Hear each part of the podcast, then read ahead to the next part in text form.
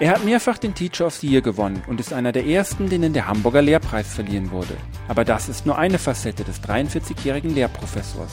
Seine Karriere startete der in Kiel geborene mit einem Studium der Biochemie in Tübingen und Berlin. Nach seiner Promotion am Max-Planck-Institut für Biophysik führte ihn sein Weg an das Universitätsklinikum in Hamburg-Eppendorf. Seine Stationen dort waren das Zentrum für molekulare Neurobiologie und das Institut für Biochemie und Molekularbiologie II, wo er heute arbeitet.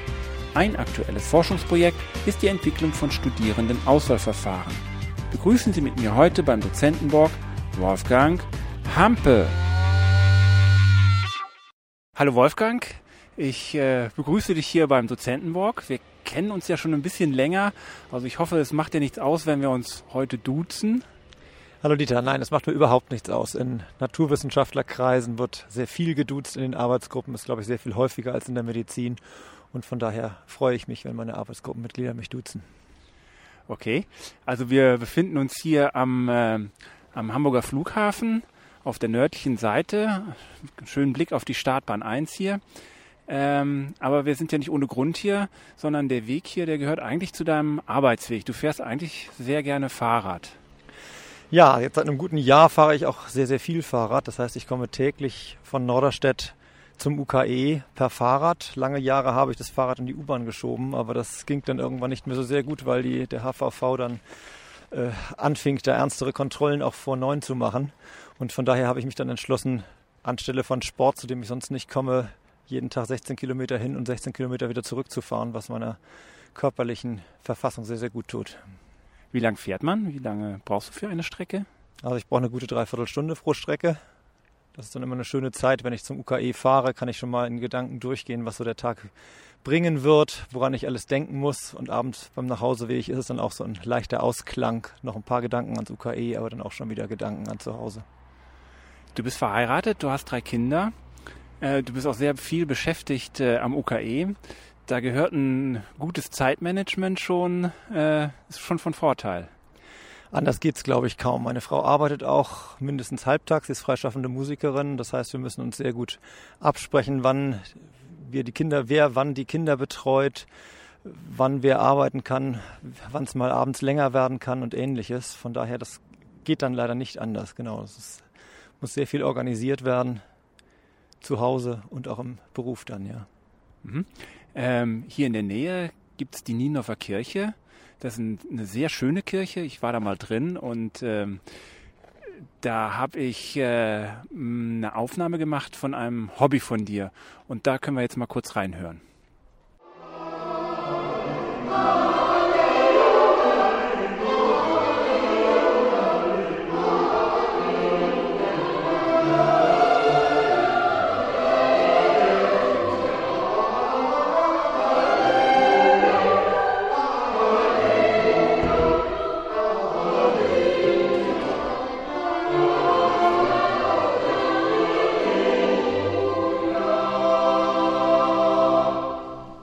Ja, wie man unschwer hören konnte, war das ein Chor bzw. eine Chorprobe. Du bist also begeisterter Chorsänger? Ja, seit ganz vielen Jahren schon, seit der Schulzeit eigentlich, wo ich im Schulchor angefangen habe, dort auch ein bisschen Gesangsunterricht bekam, wir dann schon Opern aufgeführt haben, im Kieler Opernhaus gesungen haben als Kinderchor bei Hänsel und Gretel. Und so ging das dann eigentlich weiter während des Studiums und nach dem Studium dann auch habe ich immer in unterschiedlichen Chören gesungen, Zuletzt lange Zeit in einem relativ großen Kirchenchor bei Klaus Banzer hier in äh, Harvestehude-Eppendorf, St. Johannes Harvestehude und äh, habe dann aber Lust bekommen, in einem kleineren Chor wieder zu singen mal und bin seit zwei Jahren jetzt, glaube ich, etwa hier in Niendorf an der Kirche am Markt im Kammerchor und freue mich sehr, dass wir da so ganz unterschiedliche Sachen singen. A cappella, also ohne Orchesterbegleitung, dann häufiger mal im Gottesdienst, aber dann eben auch größere Chorwerke. Jetzt gerade haben wir mit einem anderen Chor zusammen den Elias von Mendelssohn gesungen. Das ist dann immer nochmal so ein richtig großes Konzert, ein Highlight genau. Ja, also wer mal in der Nähe von der Niendorfer Kirche ist, unbedingt mal reingehen und ganz besonders, wenn der Chor von Wolfgang da singt. Ähm, als ich da war, da sah das schon fast aus wie ein äh, Familienausflug. Da, deine Frau war dabei, dein jüngster Sohn war dabei. Seid ihr alle so mu Musik begeistert?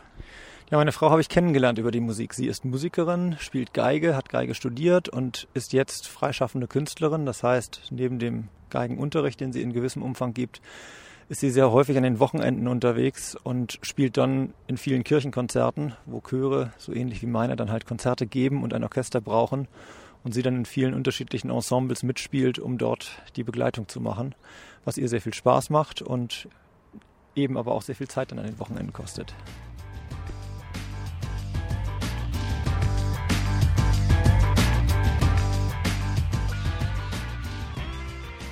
Wolfgang, als wir uns kennengelernt haben am Institut für Biochemie und Molekularbiologie 2 hier am UKE, da hast du eine Arbeitsgruppe geleitet, die sich sehr stark mit äh, Neurobiochemie beschäftigt hat. Ja, da kam ich gerade aus dem Zentrum für molekulare Neurobiologie, in dem ich davor acht Jahre als Postdoc gearbeitet hatte und hatte eine kleine Arbeitsgruppe, mit der ich versuchte, Rezeptoren im Gehirn zu identifizieren und dann näher zu charakterisieren, die letztendlich, ja, wie man heute weiß, auch ein bisschen was mit der Alzheimerschen Erkrankung zum Beispiel zu tun haben. Resultierte so ein bisschen aus meinem Lebenslauf heraus. Ich habe Biochemie studiert zunächst, erst angefangen in Tübingen, bin dann schon nach einem Jahr gegangen an die Freie Universität nach Berlin und bin dann von dort zur Diplomarbeit ans Max-Planck-Institut für Biochemie, Entschuldigung, für Biophysik gewechselt nach Frankfurt. Habe dann dort auch die Doktorarbeit gemacht bei Hartmut Michel, der hatte kurz vorher den Nobelpreis bekommen, sodass es für mich sehr attraktiv war, dort die Promotion zu machen.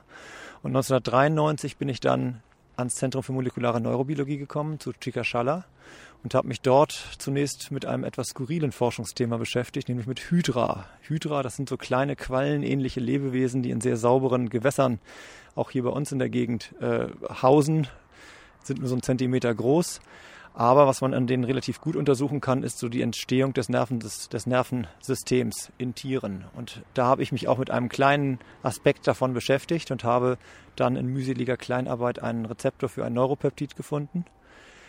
Wie man dann später festgestellt hat, gibt es den auch im Menschen. Und auf die Art und Weise bin ich dann mit Frau Beisiegel zum ersten Mal in Kontakt gekommen, weil die mit solchen Rezeptoren im Menschen auch schon gearbeitet hatte und wir uns darüber dann im Sonderforschungsbereich kennengelernt hatten.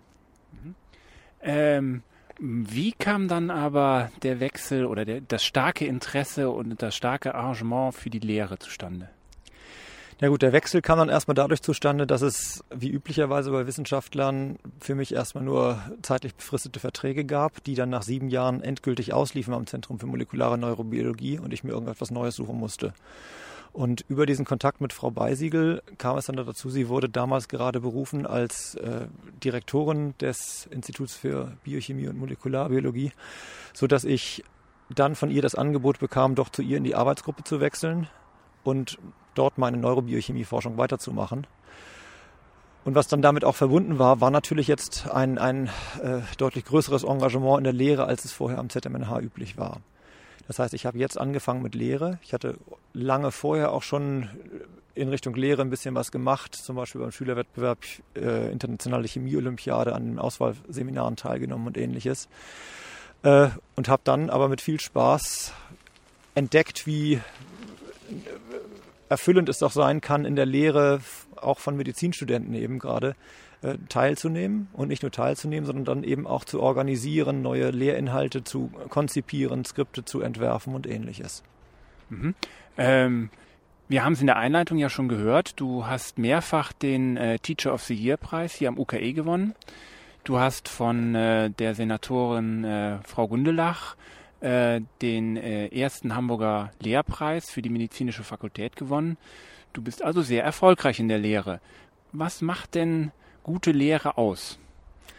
Gute Lehre lebt sicherlich vom, von der Begeisterung der Lehrenden, sicherlich auch von der Fähigkeit der Lehrenden auf die Zuhörer einzugehen, es genau, genau das anzubieten, was sie gerade benötigen können in, in, der, in dem Status, in dem sie sich gerade befinden. Gute Lehre erfordert aber sicherlich auch ein gewisses Know-how und dieses Know-how wird uns Medizinern und Naturwissenschaftlern, die wir üblicherweise forschen und lehren, nicht beigebracht. Im Studium, das Studium konzentriert sich zum allergrößten Teil auf die Forschung und von daher ist es bei den meisten Dozenten ja mehr oder weniger Learning by Doing. Die machen Lehre und lernen darüber, wie man lehrt.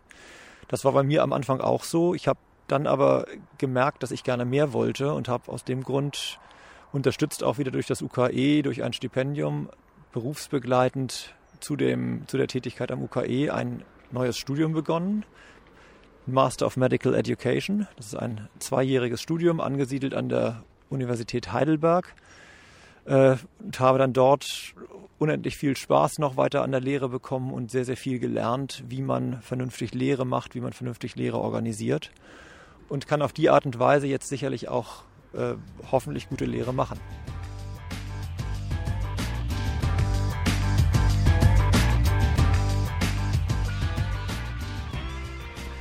Ähm, die Arbeitsgemeinschaft Lehre der jungen Akademiker hat mal geschrieben, ähm, gerade für den, ich zitiere, gerade für den wissenschaftlichen Nachwuchs, das heißt in der Raschauer des Lebens, in der die Zeit zur kostbarsten Ressource wird, empfiehlt es sich momentan nicht, von dieser Ressource allzu viel in die Lehre zu investieren. Was entgegnest du dem? Ja, ich kann dazu nur sagen, ich habe damit sehr gute Erfahrungen gemacht. Ich habe allerdings ohne großig, große Aussicht auf eine akademische Karriere in Richtung Professur eben begonnen mit der mit, mit relativ großer Aktivität in der Lehre mitzumachen und habe dann das große Glück gehabt, dass das UKE sich in die Richtung hin entwickelt hat, dass es der Lehre einen deutlich höheren Stellenwert gibt als viele andere Fakultäten und Universitäten in Deutschland.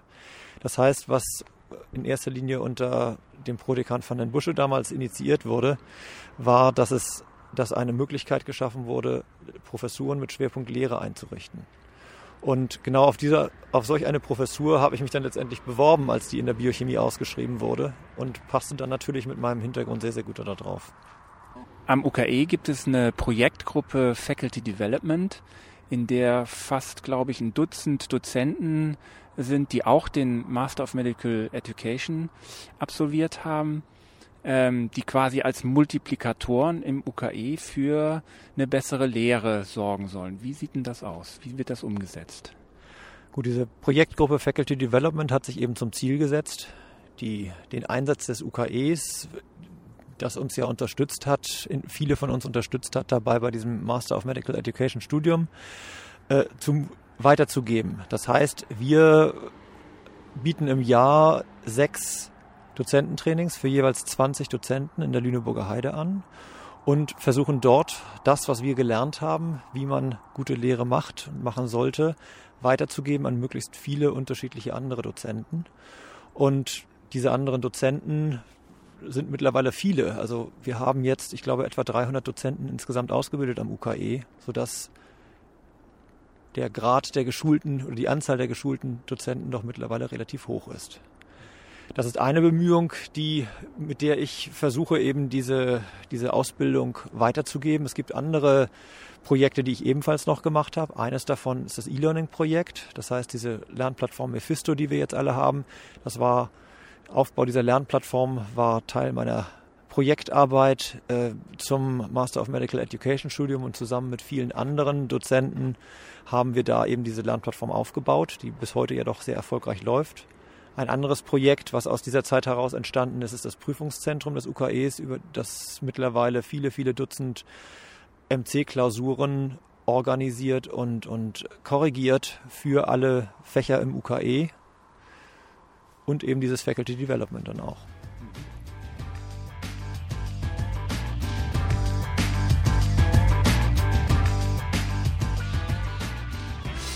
Ähm, in den Ziel- und Leistungsvereinbarungen die das Universitätsklinikum Hamburg-Eppendorf mit der Behörde für Wissenschaft und Forschung äh, vereinbart hat, steht drin, dass mindestens 5 oder ist angestrebt, dass 95 Prozent der Lehrveranstaltungen evaluiert werden. Das sieht schon fast so nach einer Evaluationshysterie aus. Ähm, führt das nicht am Ende dazu, dass die Lehrveranstaltungen äh, eher nach dem Wohlfühlprinzip äh, beurteilt werden? Diese Evaluation, denke ich, ist ein sehr wichtiges und mächtiges Instrument. Das ist auch ein Instrument, das dazu führt, dass die, dass die Lehre letztendlich einen höheren Stellenwert gewinnt. Kommt zum einen daher, dass die Evaluationsergebnisse natürlich rückgekoppelt werden an die Dozenten, die auf die Art und Weise erst einmal ihren eigenen Unterricht verbessern können wird sehr stark nachgefragt. Es gibt zusätzlich zur normalen Evaluation immer wieder Bestrebungen, noch weitere Evaluationen zu machen, um spezielle Aspekte ähm, zu untersuchen. Daneben ist es aber so, dass diese Evaluationsergebnisse zu den einzelnen Veranstaltungen dazu genutzt werden, um herauszufinden, wie gut die Lehre in einem Fach gemacht wird. Es wird dann nach einem bestimmten Schema werden die Antworten bewertet und es gibt letztendlich ein Gesamtergebnis für die Lehre in einem Fach. Und dieses Gesamtergebnis führt dann dazu, ob das Fach mehr oder weniger Geld für seine Lehre bekommt. Die sogenannte leistungsorientierte Mittelvergabe in der Lehre. Und das kann durchaus erheblich sein. Das heißt, wir in der Biochemie können da durchaus von unseren zehn Stellen dann ein oder zwei Stellen weniger oder mehr haben, je nachdem, wie die Qualität der Lehre ist. Das heißt, die Studenten haben ein sehr machtvolles Mittel in der Hand. Ähm, ich glaube nicht, dass die Studenten das missbrauchen, in dem Sinne, dass sie eine Wohlfühlevaluation machen. Natürlich kann man kurzfristig die Laune steigern, wenn man da Kaffee verteilt oder, oder immer nur gute Noten vergibt. Aber die Studenten haben nach 13 Jahren Schulerfahrung wissen die, glaube ich, sehr genau, ob jemand fachkompetent ist, ob jemand sich gut vorbereitet und ein gutes Konzept hat, das ihn letztendlich gut auf die Klausuren und auf das Physikum vorbereitet und ob er insgesamt etwas lernt er dabei.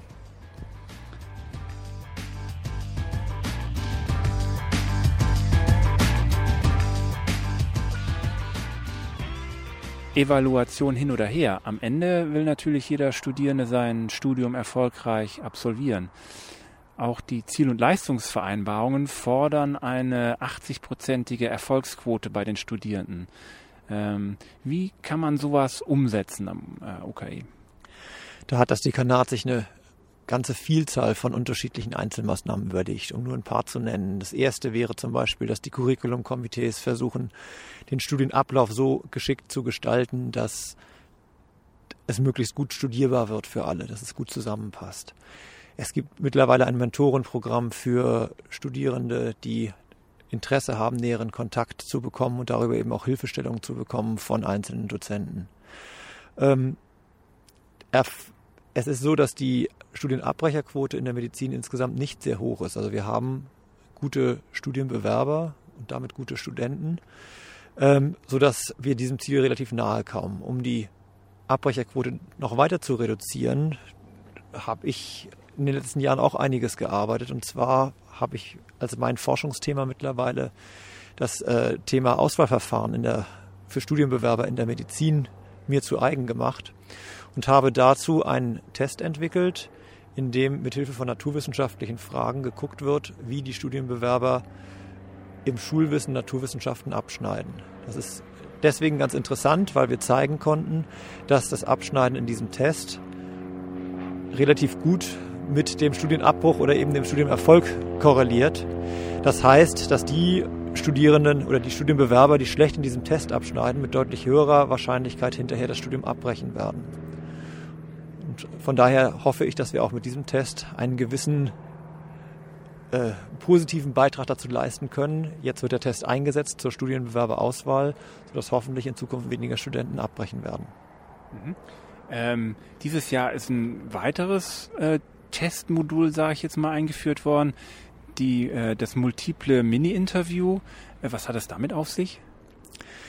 Nun, niemand hat behauptet, dass wir mit diesem Naturwissenschaftstest gute Ärzte selektieren können. Das ist nicht gedacht gewesen. Es ging eben um die, um die Reduktion der Studienabbrecherquote, vor allem in den ersten Semestern des Studiums. Ähm, gute Mediziner brauchen natürlich auch andere Fähigkeiten, gerade auch eben im psychosozialen Bereich. Und von daher ging das Bestreben der ganzen Fakultät dahin, dass auch psychosoziale Eigenschaften in irgendeiner Form getestet werden sollten. Klassischerweise an anderen Fakultäten in Deutschland wird das mit einem normalen Interviewverfahren gemacht. Allerdings zeigen viele Studien, dass diese Interviews sehr wenig zuverlässig, sehr wenig reliabel sind. Das heißt, es ist sehr stark abhängig davon, ob das Inter wer, wer das Interview führt, welcher Dozent auf der anderen Seite sitzt und über welches Thema es geht.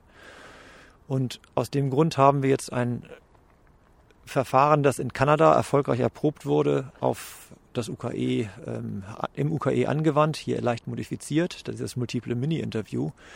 Die Idee dabei ist, dass nicht ein Interview geführt wird, sondern eben zehn oder zwölf. Wir haben in diesem Jahr zwölf Interviews, einzelne Interviews gemacht, die dafür aber alle nur sehr kurz sind, jeweils nur fünf Minuten dauern. Das heißt, insgesamt hat man jetzt statt einer halben Stunde Interview mit zwei Interviewern, wie es an anderen Universitäten gemacht wird, auch eine Stunde in Interviewzeit, aber eben in zwölf ganz unabhängigen Situationen, sodass jetzt ein Studienbewerber, der sich möglicherweise einmal verrennt in einer Station, in einer anderen Station, in allen anderen Stationen sehr viel besser abschneiden kann und auf die Art und Weise ein sehr viel zuverlässigeres Ergebnis zu erwarten ist. Mhm. Also wir haben jetzt zwei Module quasi kennengelernt. Wird es noch ein drittes oder viertes geben? Denke, dass wir in der Humanmedizin mit dem Auswahlverfahren jetzt erstmal gucken müssen, wie sich das Ganze bewährt.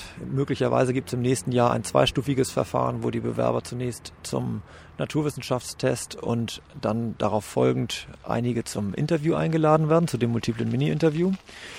Ähm, wir sind dabei, noch ein anderes, weiteres Testmodul uns zu überlegen für die Zahnmedizin, weil wir denken, dass hier manuelle Fertigkeiten und Fähigkeiten sehr, sehr wichtig sind haben wir da im letzten Jahr begonnen, Draht, eine Drahtbiegeübung zu etablieren. Da sind wir aber noch nicht so weit, dass wir sagen könnten, ob das wirklich ein sinnvolles Auswahlverfahren ist. Bei so viel Auswahlverfahren, was kommt, was soll denn am Ende, äh, äh, was für ein Studienbewerber soll denn da am Ende bei rauskommen? Es soll ein Studienbewerber herauskommen, wie wir viele Studenten jetzt auch haben schon. Die allermeisten Studenten haben sehr hohe intellektuelle Fähigkeiten, wie man sie möglicherweise mit dem Naturwissenschaftstest herausfinden kann. Und viele von diesen von den Studenten, die wir haben, sind auch psychosozial sehr äh, gut geeignet, das Studium zu machen und gute Ärzte zu werden. Die Hoffnung ist jetzt im Grunde genommen, dass wir diejenigen wenigen Studienbewerber finden, die eben nicht ausreichende intellektuelle, naturwissenschaftliche möglicherweise Fähigkeiten besitzen oder die psychosoziale, kommunikative Eigenschaften haben, die nicht ausreichen für das, was wir uns im Studium und im Arztberuf vorstellen.